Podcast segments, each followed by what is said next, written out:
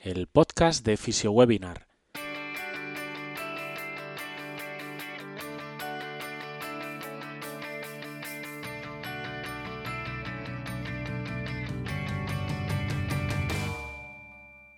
Bienvenidos al podcast de FisioWebinar, un espacio de charlas, entrevistas y actualizaciones para todos los fisioterapeutas. Información útil para ayudarte a mejorar en tu práctica clínica. Antes de comenzar, échale un vistazo a nuestra web, fisiowebinar.com, un portal de formación online para fisioterapeutas basado en seminarios online de diferentes contenidos. Accede a la plataforma por tan solo 10 euros al mes.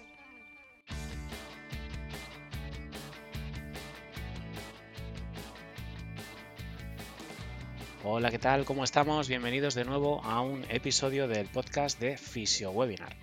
Bueno, espero que todo el mes de octubre esté yendo muy bien, que la nueva temporada haya comenzado de la mejor manera posible. Y bueno, pues eh, hoy hemos preparado un episodio muy especial eh, de una temática que pues nos veníais preguntando desde hace, desde hace tiempo, eh, que es ni más ni menos que pues cuáles serían aquellos consejos o cosas a tener en cuenta de cara pues, a plantearse estudiar unas, unas oposiciones. ¿no?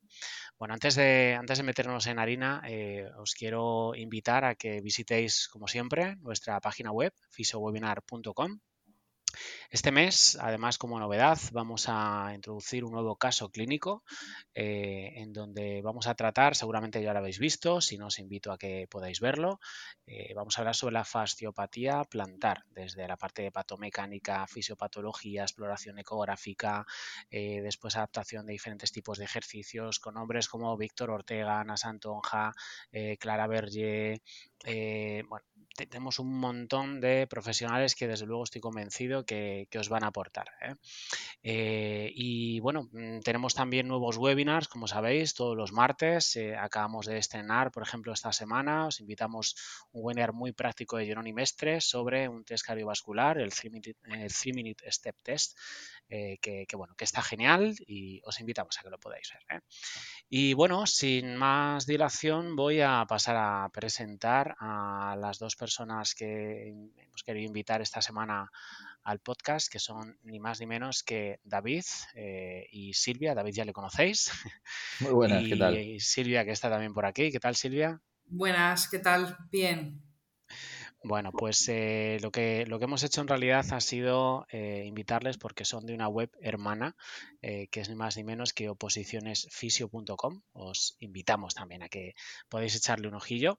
y bueno, pues mm, qué mejor que dos personas que desde luego han pasado por los diferentes tipos de procesos y por toda la andadura que cualquier opositor seguramente ha tenido hasta poder llegar a la ansiada plaza que, yo creo que al final es el camino final ¿no? de, todo, de todo opositor, eh, que nos cuenten un poco también su experiencia y cuáles serían pues aquellos eh, consejos. Y obviamente, ¿por qué no? Que nos hablen un poquito también de la parte de oposicionesfisio.com, en qué consiste y cómo, cómo están trabajando y ayudando también a un montón de gente a, a poder meterse precisamente en esta, en esta andadura que bueno, que seguramente no es cortita, que supone ciertos sacrificios, pero que al final merece la pena. ¿eh? Así que bueno, ¿qué os parece si empezamos presentándoos? No sé quién quiere empezar de los dos. Si quieres empiezo yo y así rompemos el hielo. Venga, David. Pues nada, bueno, ya muchos me conocéis, porque ya sabéis que estoy también aquí metido en Fisio Webinar. Y bueno, pues mi trabajo actualmente, trabajo en un hospital público de Zaragoza, en el hospital provincial. Y pues desde enero, además, tengo mi plaza en, propiedad. ¿Vale? Ya tengo, ya tengo mi plaza fija, ¿no?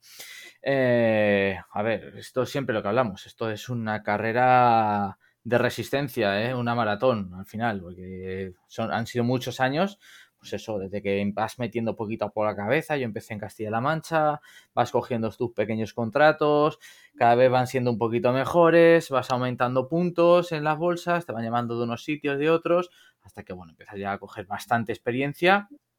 Y, bueno, pues ahí lógicamente fue cuando ya me puse un poco más en serio a, estudiar ¿no? la oposición, porque al final eh, eso que dicen, no, vas, te presentas y sin haber estudiado apruebas.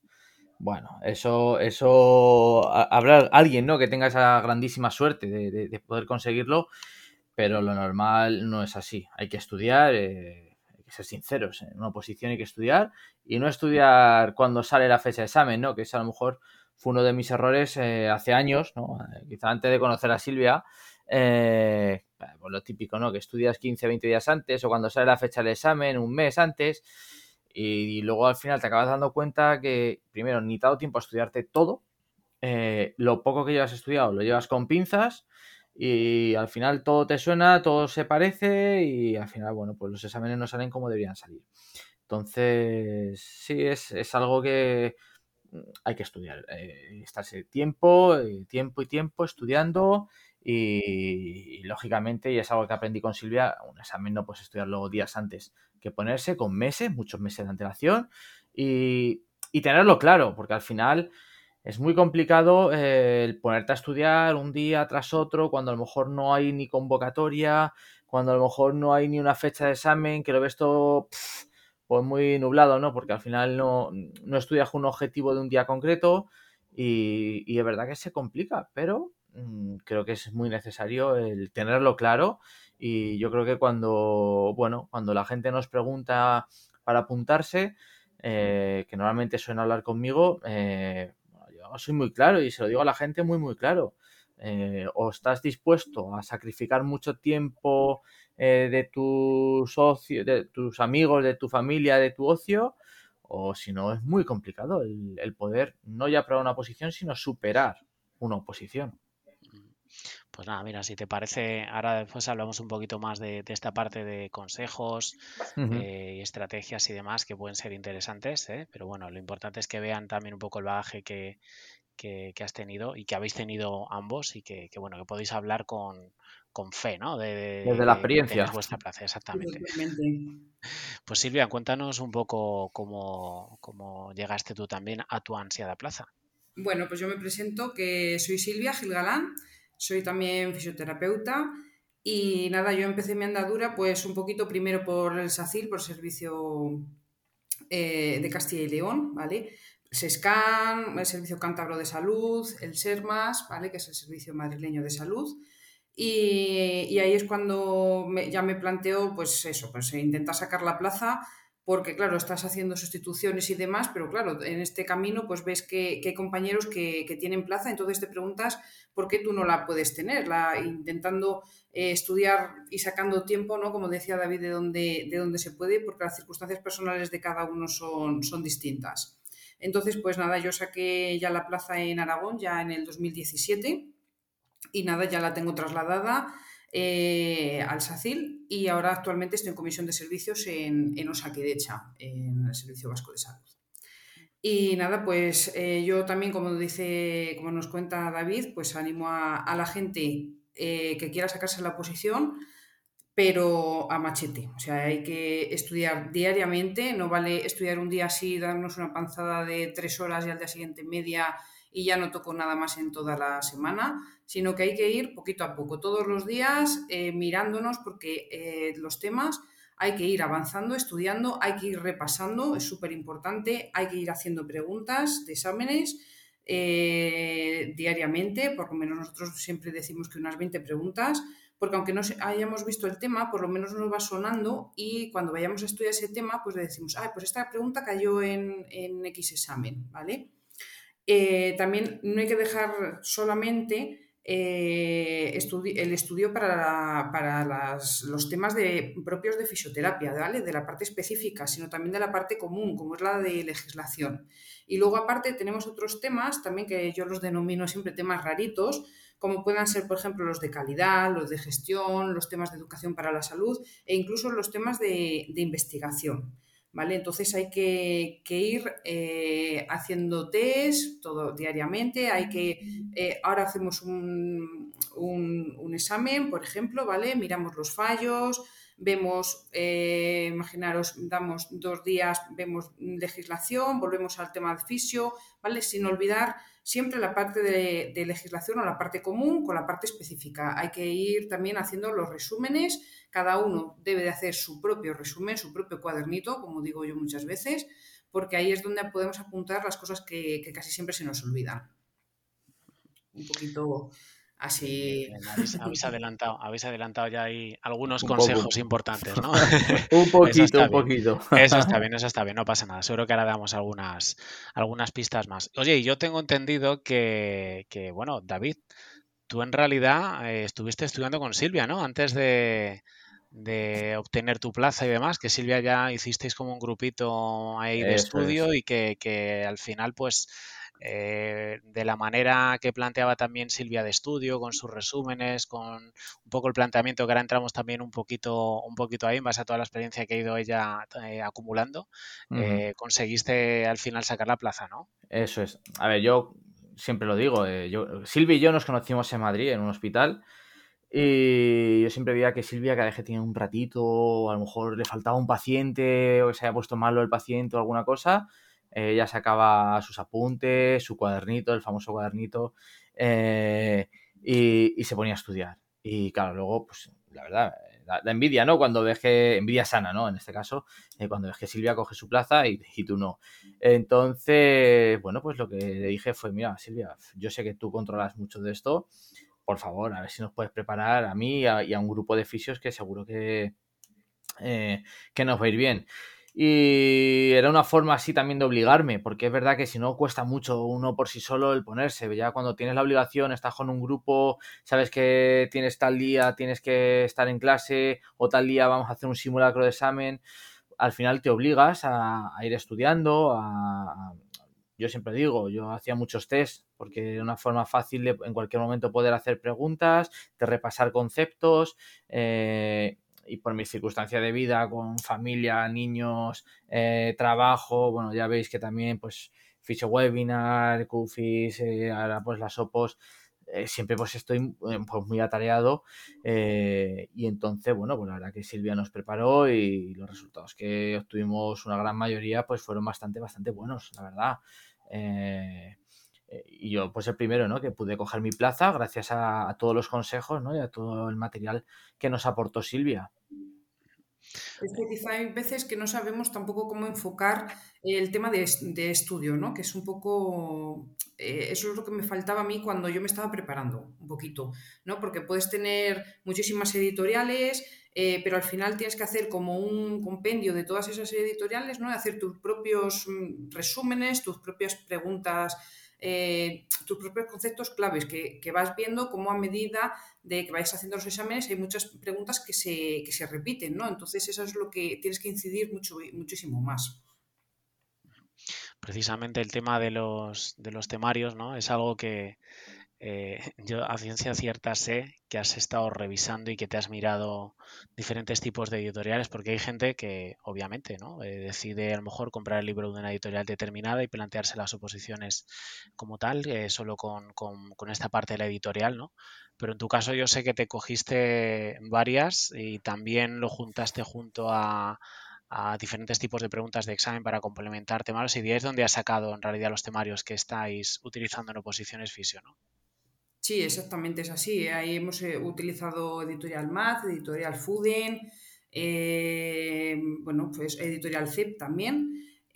más anexos que hemos buscado información en, internet, incluso pues, de las preguntas que han salido en oposiciones las adjuntaba y demás, o sea que es que todo ese trabajo es un trabajo que hay detrás que, no se ve, ¿no? Que, el opositor tiene que ir haciendo poquito a poco y luego, claro, de eso se, también se hacen unos resúmenes para poder ir repasando, ¿no? El cuadernito este famoso que, que hablaba David, que tenía siempre encima para ir repasando. Yo imagino que lo más difícil, es decir, lo más fácil es acceder muchas veces aparte de temarios. Obviamente si te los dan resumidos y con las partes importantes, pues ya te has ahorrado un tiempo eh, muy, muy, muy grande, que esto es algo desde luego a, valorar.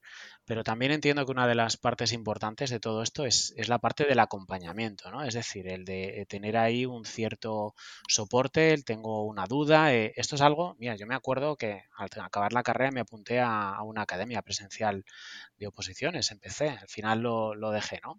Eh, pero yo recuerdo que yo iba a la clase y fuera de la clase ya no podía preguntar absolutamente nada. Eh, sin embargo, por lo que sé, vosotros estáis en continuo soporte a través de un canal, ¿no? Con los eh, estudiantes, se ayudan con dudas, mandando preguntas cada dos por tres para que vayan repasando y demás. Contadme un poco cómo es la metodología que seguís. Sí, yo la parte de, preguntas, yo me encargo más de la parte de preguntas, pues, pues eso, día sí, día no, colgamos pregunta en Telegram, por ejemplo, eh, pues para que la gente pueda ir contestando y al día siguiente, pues lógicamente ponemos la respuesta para que puedan ir viendo que han acertado o han fallado, ¿no? Porque al final sí que es cierto que, bueno, pues nos encontramos que muchos exámenes se empiezan a repetir ciertas preguntas o son muy parecidas, entonces te dan esa habilidad y esa capacidad, bueno, si ya es repetida, porque como os digo, suele pasar, al final es algo que para el tribunal también es cómodo, porque yo si fuera tribunal no me tengo que complicar mucho la vida. Sé que si una pregunta eh, no la han impugnado en un anterior examen, pues si la pongo no me la van a impugnar, con lo cual eh, voy a estar más relajado de que sé que aunque me la intenten impugnar no va a haber nada por donde sacarla. Con lo cual, bueno, pues es una manera fácil de, ponerse a estudiar y al hacer estos test, pues luego si se repite una pregunta en el examen en el que has estado, pues va mucho más rápido, sabes que la has acertado y pasas a la siguiente sin haberte esforzado mentalmente nada. Por eso es importante, eh, muy importante hacer test. Y pues bueno, pues también en los simulacros de examen que hacemos, eh, hacemos eh, en el directo que hacemos mensual, hacemos un simulacro de examen. pues ejemplo, a, mitad de mes también en, la plataforma que tenemos, pues juntamos exámenes de otros años de otras convocatorias para que la gente pueda seguir eh, pues, repasando constantemente y haciendo mucho tipo test. ¿no? Y luego ya Silvia, pues es, que lo explique ella ¿no? más, eh, la que se encarga más de responder ¿no? a todas las dudas que van surgiendo. Sí, yo voy contestando a los alumnos ¿no? una vez o dos a la, a la semana a través de la plataforma Slack de las dudas o, o algunas cuestiones que, que salen o de, algún, de algunos, bueno, pues eso, de algunas preguntas que, se han ido formulando y para que, pues eso, que haya un poquito más de afidenciamiento en, a, nivel, pues eso, a nivel, de nivel, vamos. Genial. Eh, os quería preguntar, vamos a ver, la típica pregunta que seguramente os han hecho, os han hecho muchas veces, ¿no? Eh, y es ¿cuándo es preferible empezar a estudiar oposiciones? antes de que salga la convocatoria siempre. Hay que ir estudiando eh, continuamente, aunque no haya salido la convocatoria. Irse presentando a, a, bastantes oposiciones si se puede, ir haciendo pues, eh, exámenes en casa, porque la agilidad mental de pasar de una pregunta de RESPI a una, una pregunta de investigación y después a una de legislación solo nos lo da el, pues eso, el hacer, hacer y hacer. Sí, yo por ejemplo, cuando yo tenía claro que mis oposiciones a las que yo tenía que optar eran las de Aragón en 2019 eh, y, los, y las convocatorias anteriores que fueron en Castilla-La Mancha, en Valencia, en País Vasco, allí que me presenté, aparte de anteriormente ha habido más, ¿no? Pero eh, esa, esa, lo que dice Silvia, esa agilidad, ese, ponerte en situación, que es muy importante el ponerte en situación, porque parece que no, pero cuando estás delante de un examen, cuando están el resto de compañeros, que está todo el mundo nervioso, que tú te empiezas a poner nervioso, aunque a lo mejor no te estés jugando nada en ese examen, eh, eso hay que, hay, que trabajarlo. Eh, yo creo que es una parte súper importante el trabajar todo eso. Como dice Silvia también, el, tener la agilidad mental eh, de pasar de preguntas, eso, de gine a pediatría, a trauma, a legislación. Eso era, yo creo que es una de las partes que más trabajé yo y que me sirvió de mucho, ¿no? Para, para poder eh, superar el examen. Y creo que uno de los errores, de los principales errores es eso. No, vale, me espero a que salga mi convocatoria. Uf, eh, es que a lo mejor luego esa convocatoria no te da tiempo a estudiarla. Mm. De hecho, yo cuando saqué la plaza en, en Aragón, salió convocatoria en Andalucía y salió convocatoria en Madrid y me presenté porque, claro, a mí al principio me, la, que me, la que me venía bien era la de Madrid, ¿no? Y al final eh, aprobé las tres, pasé el corte y, bueno, pues luego al final puedo elegir, puedo elegir entre Madrid y, Aragón. Vamos, que nunca tampoco sabes dónde va a estar tu oposición, ¿no? Como dice David. ¿Y vosotros a día de hoy creéis que es buen momento de preparar una oposición? ¿Hay oportunidad? Hombre, ahora hay varias en, eh, en proceso, ¿no? Como son las de Castilla-La Mancha, Valencia, todo Valencia hay un montón de plazas, ¿no? parecía que iba a ser más rápido y bueno, el proceso está bastante, va, bastante lento, con lo cual eh, para la gente que se apuntó puede ser una oportunidad bastante buena. Eh, y la perspectiva, por ejemplo, de que va a seguir en breve eh, convocatoria en, en, Aragón y en País Vasco, lógicamente ahora sería el momento ¿no? de apuntarse, aunque no ser las, las convocatorias que se prevé que saldrán en breve, pero es que mínimo, eh, como decía Silvia, mínimo que estudiar eso cuanto antes, ¿no? Pero mínimo, mínimo, mínimo un año. Es que necesitas un año para preparártelas bien. Entonces, eh, o por lo menos, ya, lo, ya, ya te ando por como muy poco, nueve meses, ¿no? Eh, pero hay que estudiarlas con tiempo. Entonces, yo creo que ahora es un buen momento para ponerse a estudiar y eso, que a lo mejor luego se ponen a estudiar para el Aragón y al final sale otra convocatoria después y aprueban la siguiente después. Pero la clave es ponerse y todo ser constante todos los días a, estudiar. Pero con la previsión ahora mismo que hay ahora, que se están finalizando otros procesos de otras convocatorias, yo creo que puede ser un buen, buen momento para, para ponerse a estudiar y prepararse una oposición. Y si imaginaos que ahora mismo hay gente aquí escuchándonos que por el título pues ha decidido precisamente escuchar este, este episodio, eh, se le está pasando por la cabeza todo esto de estudiar oposiciones, ¿qué le diríais? ¿Qué consejo le daríais?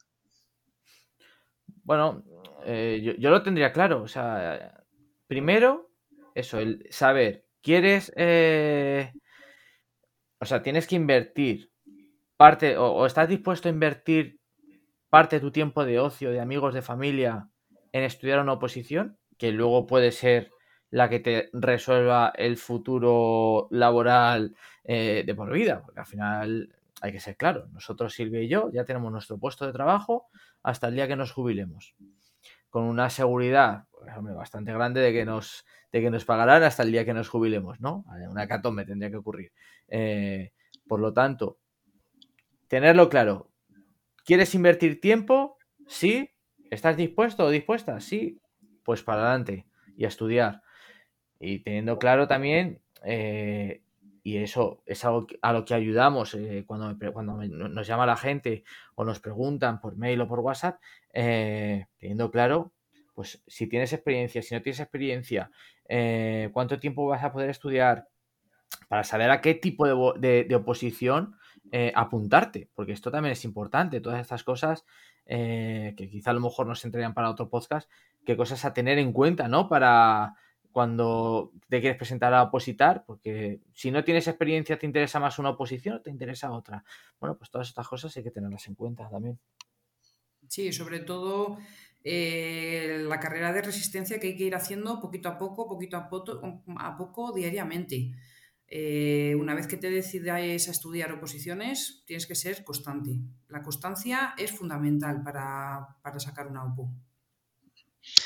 Pues nada, genial. Yo creo que para un primer episodio en donde abordamos, al menos como introducción, también toda esta parte relacionada con, oposiciones, eh, ha podido servir como, pues al menos dejar la semillita ahí, ¿no? De todas estas personas que se puedan estar planteando precisamente presentarse y empezar a estudiar y demás. ¿eh? También creo que era importante que, que os, que os conocieran, que conocieran un poco vuestra, vuestra experiencia eh, y oye, mm, invitamos a nuestros oyentes ahora mismo a que si quieren que sigamos hablando un poco sobre esto, de algún tema más concreto, a lo mejor de oposiciones eh, y demás, que nos lo dejen en las notas del programa o bien en el correo info arroba fisiowebinar.com.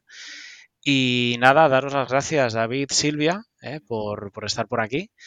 Y de nuevo invitar absolutamente a todo el mundo a visitar la página, su página de oposicionesfisio.com, eh, que vamos, es una plataforma que está ayudando ya a mucha gente a poder precisamente eh, conseguir pues uno de los sueños que tenemos todo el mundo, ¿no? El de tener una estabilidad laboral eh, y poder dedicarnos a algo que es lo que nos gusta, que es la fisioterapia.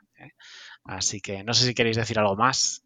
Nada, pues nada, agradecer que darnos esta oportunidad, ¿no? De poder explicar un poco, ¿no? En lo que consiste la plataforma y animar a la gente, ¿no? Que si quiere presentarse a opositar, como decimos, es un trabajo de tiempo, pero que de verdad que cuando coges tu plaza es que no tiene nada que ver, te cambia la visión de, de la vida, así en general, la verdad. Que si alguno tiene alguna duda o, o algo, pues que nos lo haga llegar. Fenomenal, fenomenal. Pues nada, con esto damos por terminado este episodio de esta semana. Eh, espero que paséis una muy buena semana y nos vemos la semana que viene en un nuevo episodio del podcast de Fisio Webinar. Hasta luego. Adiós.